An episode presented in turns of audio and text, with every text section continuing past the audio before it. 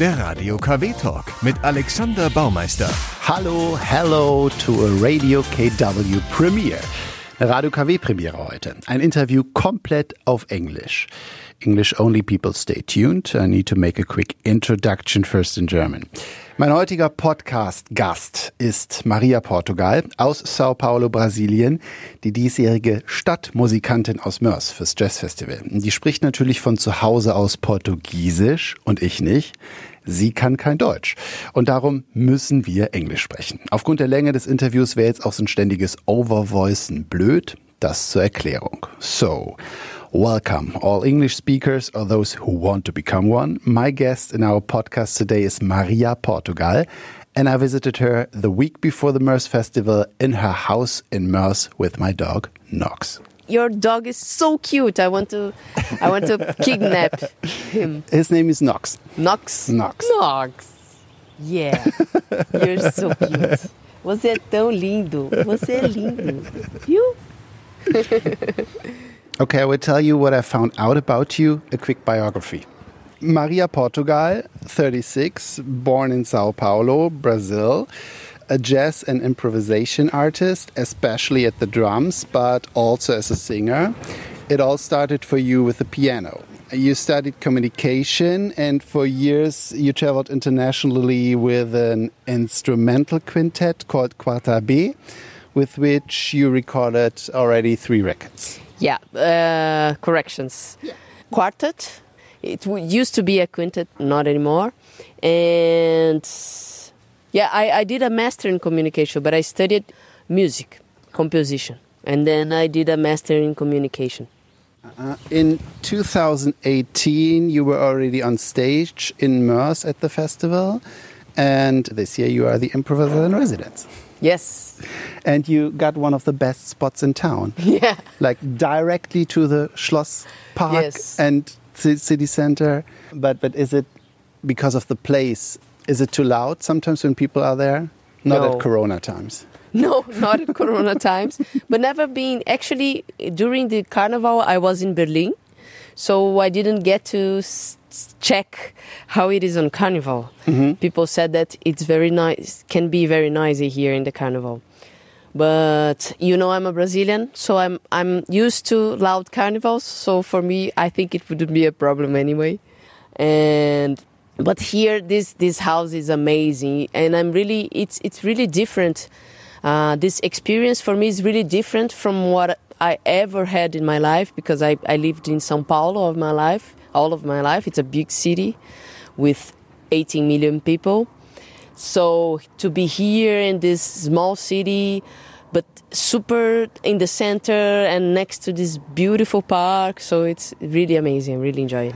I don't want to make this interview all about Corona, but Okay. it's it's a special um, time to be away from home and then have an experience like that, like Corona, which influences the whole world in a very special way. and no one of us has experienced something like that. And uh, how how does that make you feel? Like you are here, you are away from home. I think f- for the first time for that long time. Yeah. And uh, uh, then there's like a worldwide crisis, a pandemic. How does it affect you as a person? Uh, yeah, uh, it, I'm still figuring out how does it affect me because it affects me in so many ways, of course, as as well as anybody else, right? But to get to the point, uh, I'm very worried wi- with my country, Brazil. I think now now we are the leader in deaths. We we surpassed United States, and and they are like releasing the the, the small quarantine that we did.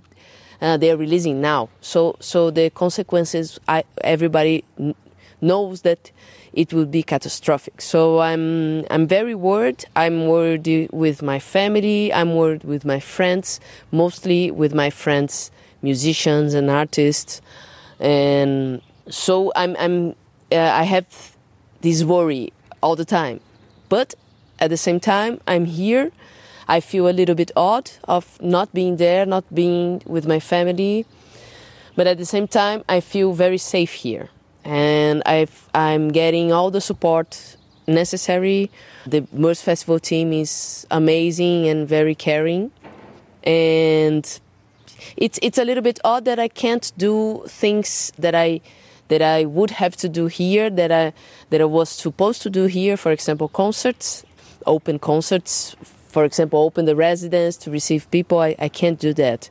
But on this, on the other hand, I'm doing a lot of videos for for internet on YouTube, on Instagram. So we are doing all that I had to do here. I'm doing online. So it's a very nice thing to do. Mm-hmm. The, the reason why I bring up Corona is because uh, uh, your special job here is like an ambassador for music for one year uh, for the city for the famous jazz festival, which is like an avant for, for everyone who doesn't know it, which is like an um, a special kind of, of jazz festival which attracts people and musicians around the world. And uh, you are here for one year in Moers. And this year, and we will talk about it later, it's a special version of the jazz festival because in Corona times, uh, no event can happen like it used to be. Uh, but before we come to that, uh, since you brought up your home and your family, in this podcast, I like to start talk about the person, how the person grew up. So, can you give me a glimpse of Sao Paulo and how it is to be raised in such a big city? Who's your family? Uh, what did your parents do? Give me a glimpse of your first 18 years. Okay. well, uh, my mother is a dancer, and my father is an economist. Both are teachers, and but both are very connected to art. My father as well, and I really saw saw the best movies and heard the best music with them. This is a very serious thing to them, to both of them. And São Paulo, well, I'm, I'm, I consider myself really a São Paulo daughter, you know. I'm very, very Paulistana, how we say. Like people from São Paulo is called Paulistana. Of course, there are good things and bad things about being Paulistana, and I assume it all. and but it's a fantastic city, very, very aggressive, very violent. But I'm, well, I, I lived a very nice life in São Paulo. Um, I was privileged to live in a nice neighborhood and uh, not spend so much time in the traffic. How how it is life for most of people that lives there, and because traffic jam is ab- absurd and and it's a, an amazing city to to be an artist to to see concerts to see expositions to see everything. Everything goes through São Paulo and São Paulo is a very um, cosmopolitan and and it's it's a pole for everybody in Brazil. So you can if you want if you're interested you can see the whole Brazil there. A little bit of course. Um, but it's a very this is very strong. A lot of people from northeast of brazil eh, are there. And so you can see all these different cultural origins together in the same spot. And this is very rich. Sao paulo is a very rich country in all senses and culturally even so. And that's it. It's a very nice place to be It's it's not the capital of Brazil, but it has like 12 million people. Yeah. Population of 12 Yeah. million people. Um, it's the biggest city of brazil d- do you have siblings? Yeah, yeah. I have I have from my daddy's from my dad's second marriage. I have a brother and a sister, and they are but they are very young. They they are much more young than me. My my brother is now studying law. He wants to be an, an ambassador, which I think it's very nice because Brazil's embassy is going through a crisis now. so I think my brother will save the the this uh, the Brazilian, you know, like uh, how to say like Brazilian Brazilian foreign relations. S- since you brought up safe multiple times when you talked about your own country, and you said that you, on the other hand, okay, you miss your your home, your, your family, but you feel safe here. Do you want to give me some political insights of yours? Uh, since uh, in in Corona times, it seemed like the president of Brazil was uh, like struggling to admit that there is a pandemic. Mm-hmm. Yeah, well, I'll, I'll, try to be brief because when Yeah. I start talking about this, I can Let's go not, forever. not get too deep. yeah, I would try.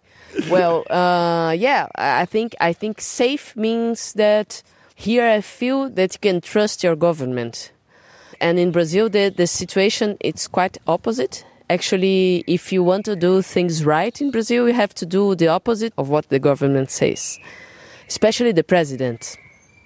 So, of course, people in Brazil feel very vulnerable because uh, they can't trust nobody. So they have to watch for themselves. And you can see a series of initiatives of coping with this thing together. But of course, without the government support, it's a very it's very hard. So here I feel that the government, of course, with all the the defects, uh, all, all the, the the bad sides of it, but it takes care of the people, you know. Mhm. And it's not the situation in Brazil. Mhm. Should we pick one of your lifetime songs from the first decade of your life? Maybe something in Brazil, or it could be something totally different. Uh, yeah, super. Let me think. Mm, first decade from like from zero to ten Yeah. years old. Well, I'm gonna show you the first cassette that I ever had. It was a gift from my aunt, from my madrinha. How do you say that? Like the aunt that takes care of you. Like Ah, Godfather. yeah, god. Yeah, she's ca- my godmother. Godmother. Yeah. And she gave me this tape, this this cassette, and I listened it like non-stop. And it it it one it's one of the main influences. It's a record by Caetano Veloso, which is a very important singer-songwriter from Brazil. And I don't know if it's my favorite song of the record, but this one. De pau que diz Eu sou madeira, beira boa Da val, tris, tris, risca certeira Meio a meio, Hora da palavra Quando não se diz nada Fora da palavra Quando mais dentro aflora Tora da palavra Rio, pau enorme, nosso pai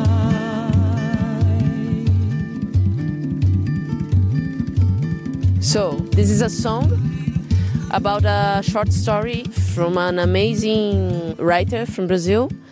He's called Guimarães Rosa. So, Caetano did like a, um, a song version, like a, a song commentary of this short story. So, I think this is a very beautiful thing that Caetano does.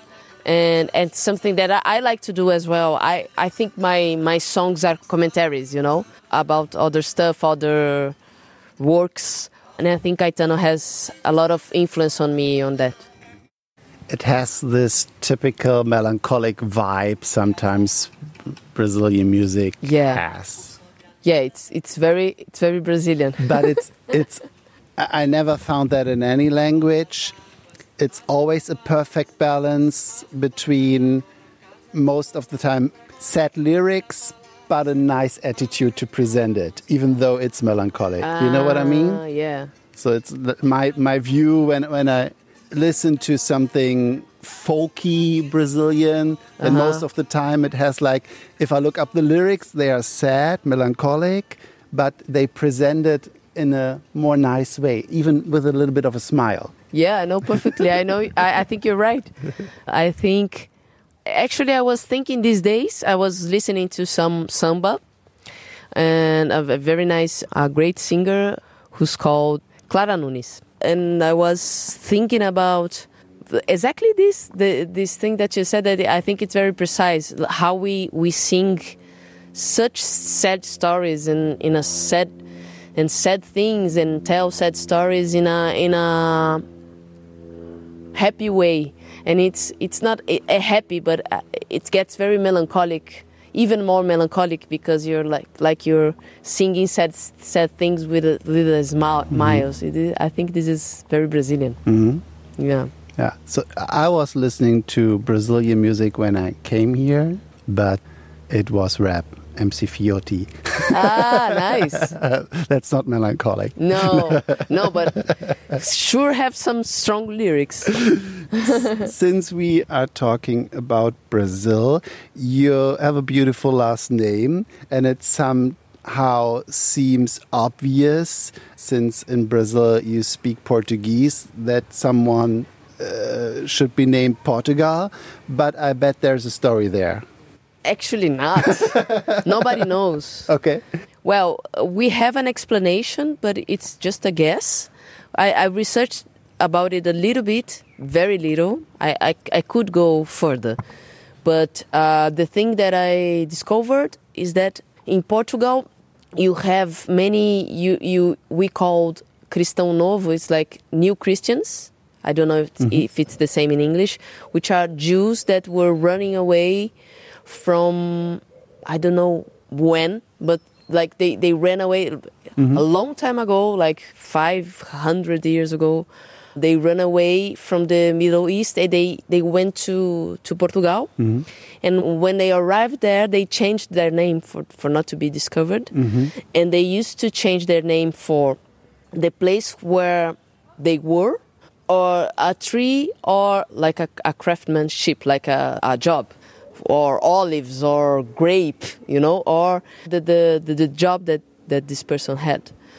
Well, and this this is one thing, and and when these th- these people w- ran away in the in the 20th century, I think, yeah, of course, in the Second World War, and they had like the name from where they came from.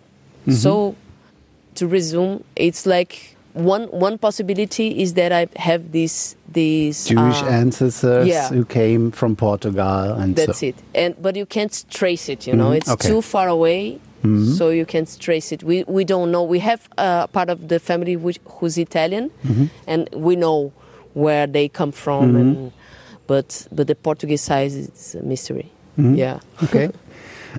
so, did you always know growing up that you would do something with music? Since you studied something with communication, I guess there were like not a straight way to what you are today. Yeah, actually, I studied communication. I mean, communication is the title, mm-hmm. but I, I studied something really connected to art and music in the communica- mm-hmm. in communication. But uh, yeah, I always knew I was going to be an artist. Mm-hmm. And there's there's this episode that my mother, she's a dancer, and it's very hard to be a dancer in Brazil, hard to live as a dancer, to earn money. And and she one day she sat with me, and I was a very I was very young, and she said, Maria, please don't don't be an artist. It's too difficult, mm-hmm. and you, you, you do something else. There's so much other things that you could do that you would have fun doing. And I said, Mom, it's impossible. I'm gonna be an artist. Mm-hmm. It's it's no deal, you know. so I I don't know. I always knew, but but I had many other interests within art. I mm-hmm. I spent many years really thinking about doing cinema it, it was really something that, that I wanted a lot to do, and I was even checking universities and even studying abroad. But then music suddenly took over, and then I decided to, to go through music. So I could I could do a, a lot of other things, mm-hmm. but I think I'm I'm an artist, you know. As When was the point where music took over? I mean, if you knew you would do something artsy and you already played the piano, I guess you were already singing in groups. When was the point where, like, okay, this is now uh, my profession? Or I think it was when when I started playing drums. Because when I when I played piano, I started very young and I wanted to be a classical piano player. But then something didn't work out in this. Like I, I changed the teacher and and I couldn't I couldn't adapt to the second teacher. Something happened that I kind of uh, lost my interest in pia- in the piano. And then my mom said to me like, "Oh, you keep playing. Everything you you see, you you are playing with your hands. Why don't you study some percussion, some some drums?" And then I started to play drums, and I fell in love with the with the instrument. And I think this is this was the moment. hmm Okay. Quartabê, the, the now quartet.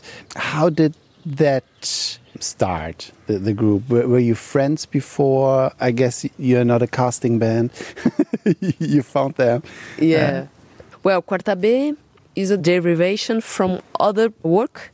It's a band from a composer which I admire a lot, who's Arrigo Barnabé. Mm-hmm. Maybe one of the things that I'm going to show here. Mm-hmm. And well, we played in this band, and a curator of a festival went to see his concert mm-hmm.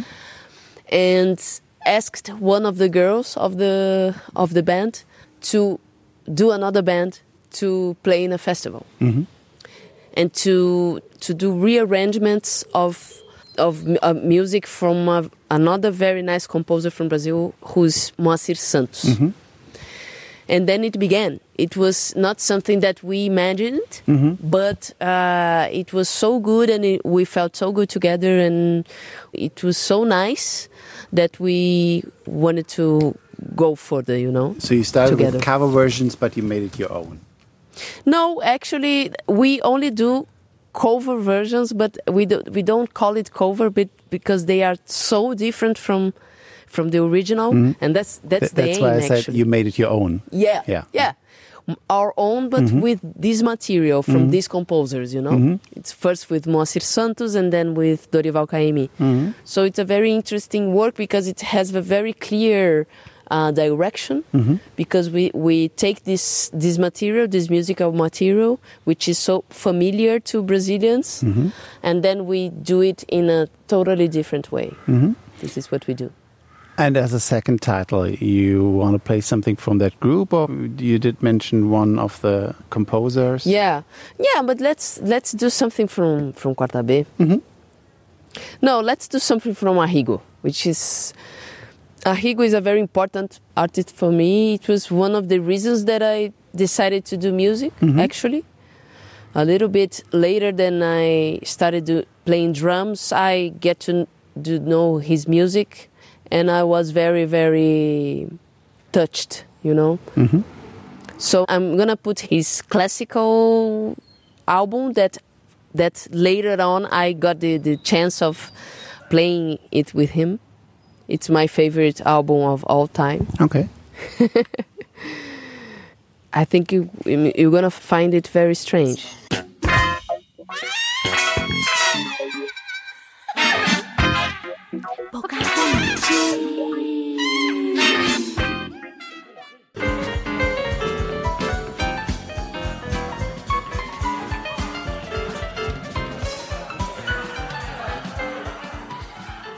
So you see that has nothing to do with traditional popular Yeah. Brazilian music.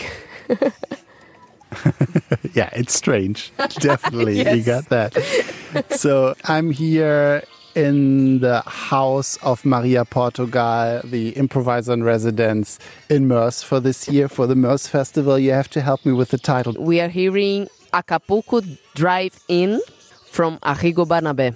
And the album's name is Clara Crocodilo. It's an album from the 1980s.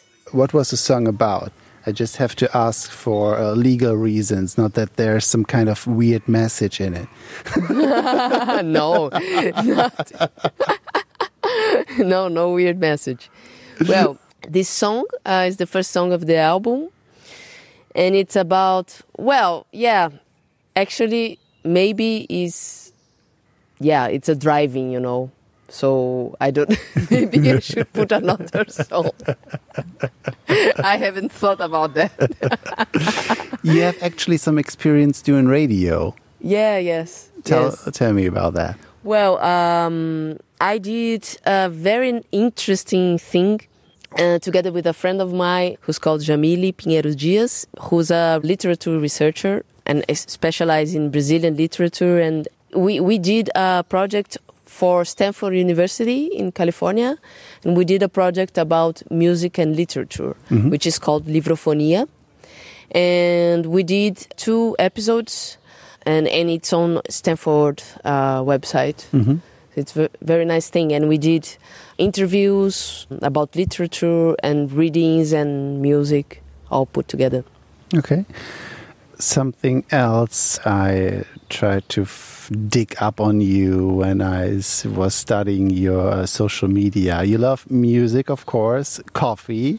uh, you you served me coffee. What what kind of? From Peru. It's from ah okay. Just arrived today. Did you like it? Yeah, very much. Yeah. It's uh, it's strong, but somehow with a mild taste. Mm. It doesn't taste like an espresso. It, it tastes more like a, a long coffee, but you feel that it's strong. Uh-huh. But it didn't look so strong. It's it's uh it's made f- with a very nice thing which is called Aeropress. So the, the Aeropress I love Aeropress because it's kind of an, a mix with espresso and and filter coffee. Because it, it it's it's do you want me to talk about it? Yeah. Yeah. Because it extracts so many flavors and, and, and smells from the coffee that I don't see that like filter coffee or espresso or French press does. So I really enjoy. It's like a how do you say like to, to do injections? Like A a needle. no, it's not a needle. It's like a v- Yeah. you know. Ah, mhm. It's a if you get a vexation. Yeah, it's like a, a big big thing of Yeah. that with a filter. So Ah, you okay. press Okay. Yeah. but it has a filter, but it's it's on pressure, you know.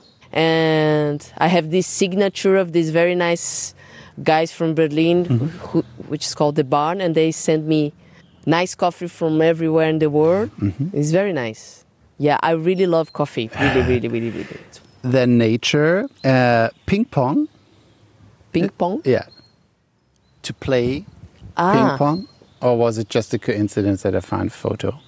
Ah, it's a coincidence. I'm very bad at ping pong. I'm I'm lousy at ping pong. Then art, of course, and wine. What? Wine. Wine, yes. Gerne. I really love wine, and, and here here in, in Germany, I of course drinking a lot of Riesling. Uh-huh. Amazing, amazing, amazing, super. Another thing I couldn't find out if there's a special someone in your life. I guess if you Yeah. if you take like one year abroad, then it's difficult. Well, but she's here. She's living with me. Okay, I didn't know that, and I didn't find it out uh, based on your uh, Ah, social media. I'm reserved with my. But we can talk about it. yeah, of course. So people who already been to your concert before the Corona crisis, they they know that you have a girlfriend. Yeah, yeah. Okay. Yeah. Well, everybody everybody in the team knows. I don't know if if the public knows, but it's uh it's it's the same for me. But it's super nice because she's here and she's a movie maker and she's from Chile Okay. and and now she's here with me. Uh, she she had to to shoot her first feature film, but of course it has got rescheduled because of Corona. So it's very nice because she's here with me and helping me with the videos. So all the videos that are now in the improvising residence channel. She's doing. Ah. She's she's the director and the editors. Oh, so the people from the Moers Festival already got like a double package. Like last year with Emilio, they, Yeah, they got yeah, someone who does the drawings and some other improvisational Yeah. art. Good for them. Yeah. Good for Moers. Totally. Um, and I was under the impression, oh no, now she's like from another country and she's here and alone. Uh, uh, Yeah. Now I don't feel so sad for you. Yeah, yeah. No, it's much better this way. So okay, I didn't know that. then I have to get back to um, Brazil and and politics again, since I have some gay friends who are from Brazil and who like um, almost fled the country because they didn't feel safe because uh, Brazilian politics are not very LGBTQI friendly. Yeah. But um, is, is it different for you and your girlfriend? Well, um, I felt I felt really scared um, last year when Bolsonaro won mm-hmm. because he is openly homophobic mm-hmm. and he's very he's very violent. He's very dangerous actually, mm-hmm. and we didn't know what was going to to happen. And and I have a lot of friends that got married because they they didn't know that it, it would be possible to to get married after that. But yeah, I feel I feel much more safe here in Germany. I believe uh, here it's like totally comfortable with that. You know, it's like uh, I'm not afraid at all. Uh, we feel much better here mm-hmm. actually than than there. Brazil, well, it's not that Brazil is a close is a close country. It's not like that. But when when you have homophobic people in power that that think that you shouldn't exist, mm-hmm. This is very frightening because they these guys have the law, you know, so they can do whatever they want. Not whatever they want, but you know they have a lot of power. So it's a very unstable situation. Mm-hmm. Not only for gay people, for black people as mm-hmm. well, for indigenous people, for women as women as well. So it's mm-hmm. very frightening times in Brazil. Yeah. Well, in in Germany, I, I think you can feel safer on so many levels. And I think politics and people came a long way, but there's still a lot of work to do Yeah, of course. for, yeah. for equal rights on, on a lot of matters. Yes. Like gay marriage is now like two years. We, we had like you could marry your partner, but it was not the same as the heterosexual marriage. They Uh-huh. they fully opened it up two years ago, and uh, they're still struggling with adoption rights Ah, okay. for for um, a gay couple. So in the corona times when you were not able to do as much concerts as uh, you started off like w- with a lot of concerts you're now doing videos and uh, people can watch it on, on youtube or Yes, yeah Mhm. yes. On YouTube, if you go to, if you search on YouTube improviser in residence Mm-hmm. Moers, or even in, only improviser in residence, Mm-hmm. I think it, it will appear. And it's it's a, a channel that me and Manuela are filling with videos, nice videos from performances. Mm-hmm. We are going to do classes as well, like like workshops Mm-hmm. and small workshops and and tutorials, something like that. And and I want to do interviews as well, and maybe even improvi- improvisations with another musicians uh, in their houses, you know. And and when things get better, of course, I can maybe invite people to come here and play with me and then film it. So we have a lot of uh, plans, and even doing more like cinema things, like short movies or music, music films and s- things like that. So it's very nice. and you're also doing some cooperation with the theater Yeah, with Schlosstheater Yeah. Moers. Yeah, it's very nice. Uh, it's a play which is called Lenz. It's a it's a play based on a book by Büchner, and very beautiful work. Uh, very, it, was a joy to work with them. Very nice team, very nice director, Uli, and a very good actor as well. And we rehearsed, of course, with all the health measures necessary. And we are going to perform in in one week now. I think in, the Capel here in Moers, it's it's if I I'm not mistaken, Friday and Saturday so after the Moers Festival after the Moers Yeah. Festival. Yeah. So the speaking of the festival, when people listen to this podcast show, then the Moers Festival is already over. It's very different this year because not as many musicians will come to Moers as usual because some people cancel because they are old or they're afraid Yeah. of the coronavirus pandemic. Others, it's hard to travel right now for people. Um, it depends on where you come from, but people will show up. Hopefully, and they they play at the hall at the festival hall, and people can watch it online the whole days. How did you feel prepare for that kind of festival. Since you already knew how it felt like two years ago when you were with with actual people uh, in the hall how, how does it make you feel this year?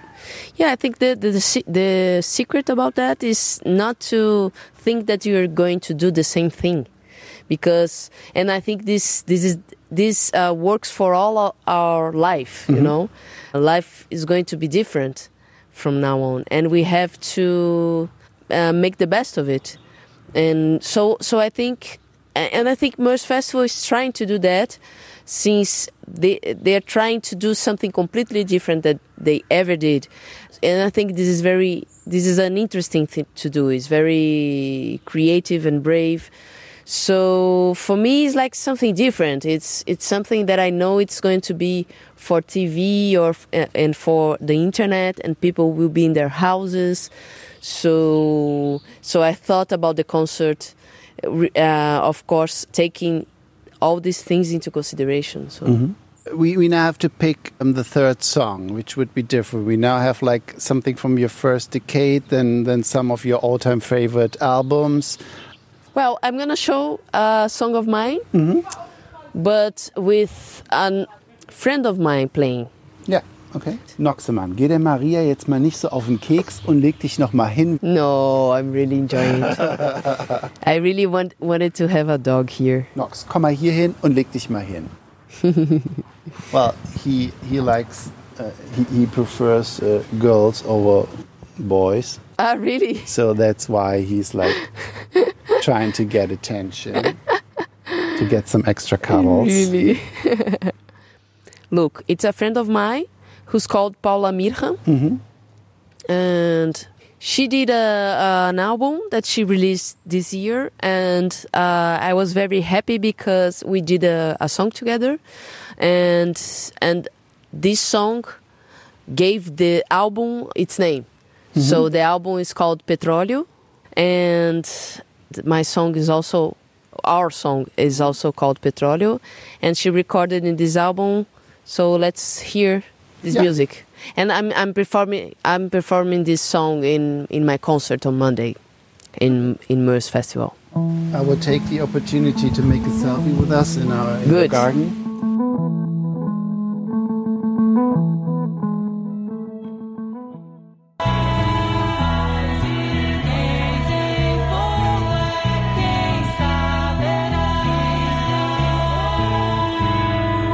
It's my song with her, but it's not me singing. And I'm gonna perform this song with me singing Monday in Moers Festival, and we are finishing a, a video of an improvisation that I did here in the residence. Manuela recorded, and we are releasing in one or two days. It's gonna be on our YouTube channel in this same song Oh, yeah. But then with your. with me singing. And what's the song about? Well, the whole record of her is about hate and and how hate can be um, motor of changing things. Uh, I think this is a very special thing, in, especially in Brazil, because I feel that in Brazil we don't uh, rebel a lot. You know, it's like people.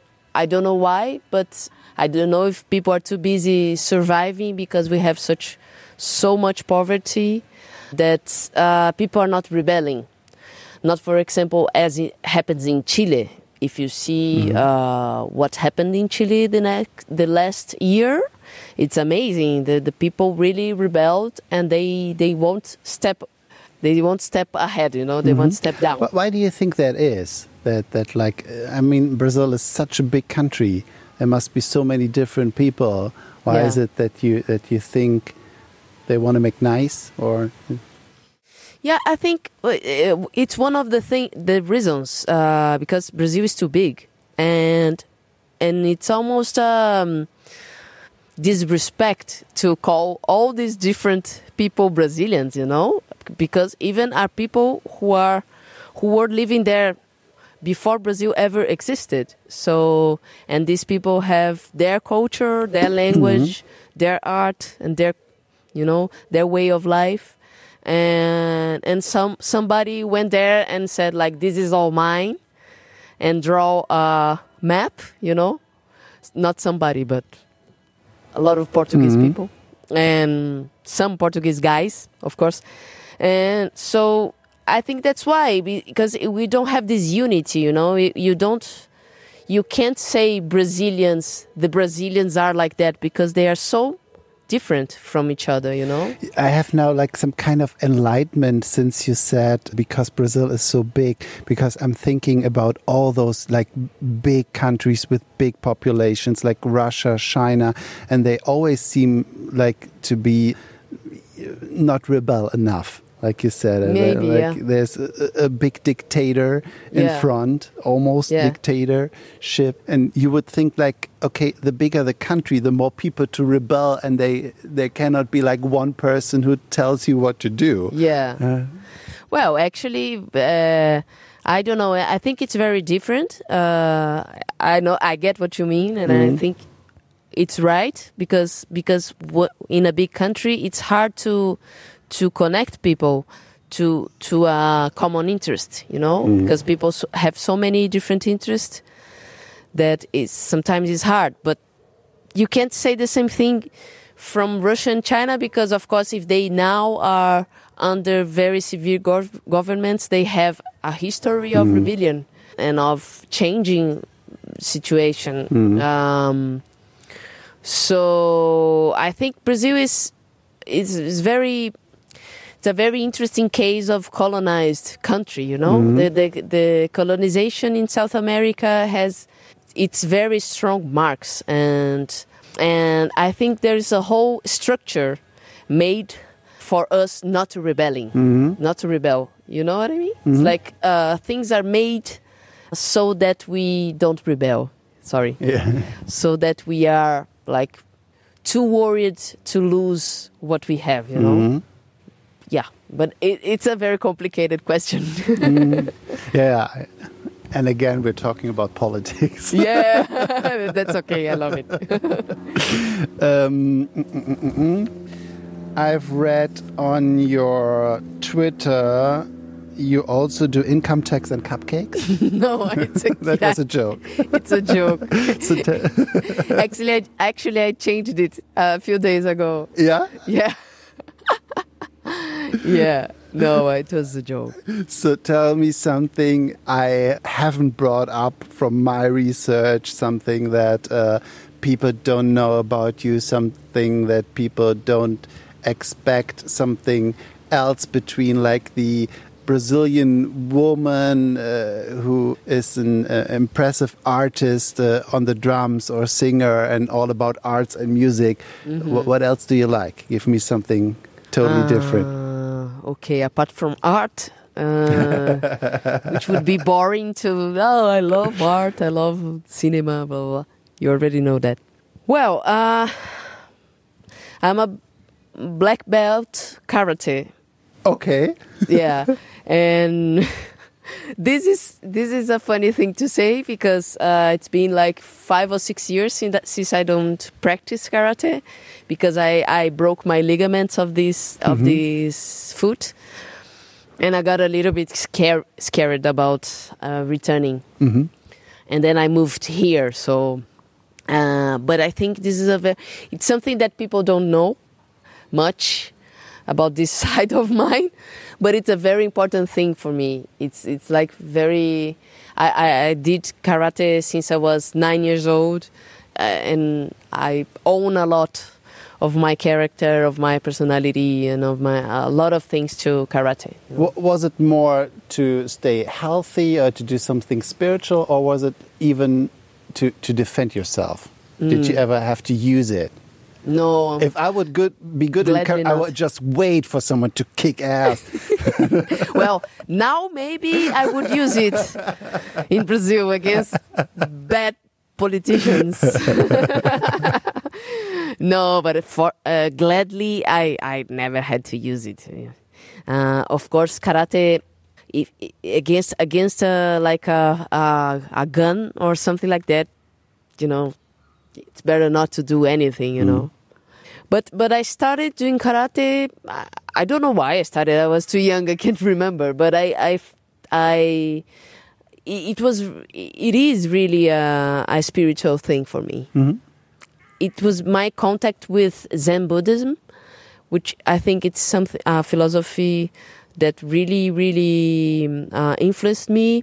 Of course, we Occidentals we always have a total the other th- uh, view of of Oriental philosophies and Oriental religion, but uh, even so, I think we can take a lot from Zen Buddhism, you know. Mhm. And I do meditation now, and and it's something that helps helps me a lot. And uh, it was really something spiritual for me, the karate. Yeah. What will be next for you? And I don't mean like after the Moers festival, what your plans are for, for the next month. Uh, you are still here in, in Moers. Uh, do you have a, a plan? Um, what, what after your Germany experience will happen? Is it going, going back to Brazil or Chile or another country? Or is there something lining up or presenting itself? I don't know how, how far along you plan. Mm, What's your master plan? Where, where would you like to be in five years? Or uh huh. Well, it's kind of a secret, but we are thinking about staying in Germany. okay, now it's not a secret anymore. yeah. and well, of course, everything is very, very, very, very uncertain. And would you like it more like in a in a big city with with more art, like of course Berlin or uh, um, even Munich, Hamburg, Cologne, or do you prefer to be like in in a small town where you can like maybe even shine more? Well, I'm not saying you could not shine in Berlin. No, I understood. Well, you know, I love this house. If I could, I could live here forever. Uh, and I love Moers and but I'm, uh, we are very open about about the future mm-hmm. and and if we decide to stay a little bit more, I love Berlin. It's a really great city and I love Cologne. These would be maybe two cities to go, but but I would also live in a in a small town mm-hmm. if I of course here here transportation and and it's so easy so if you if you live like in the countryside you can get in in a big city sometimes in like 15 minutes 20 minutes so. And but we are thinking about doing uh, studying i mean researching doing doctorate master and and manuela is a teacher. So she would like to like continue her education her studies here about teaching. That's it. And and playing so many hmm? nice musicians here it's it's a very exciting place to be you know hmm? so let's see what happens maybe we're staying a little bit more okay. Thanks for having me in your garden. Thank you. Even you. during Corona times, and I wish you all the best. thank you thanks for the for the time together Der Radio KW Talk mit Alexander Baumeister.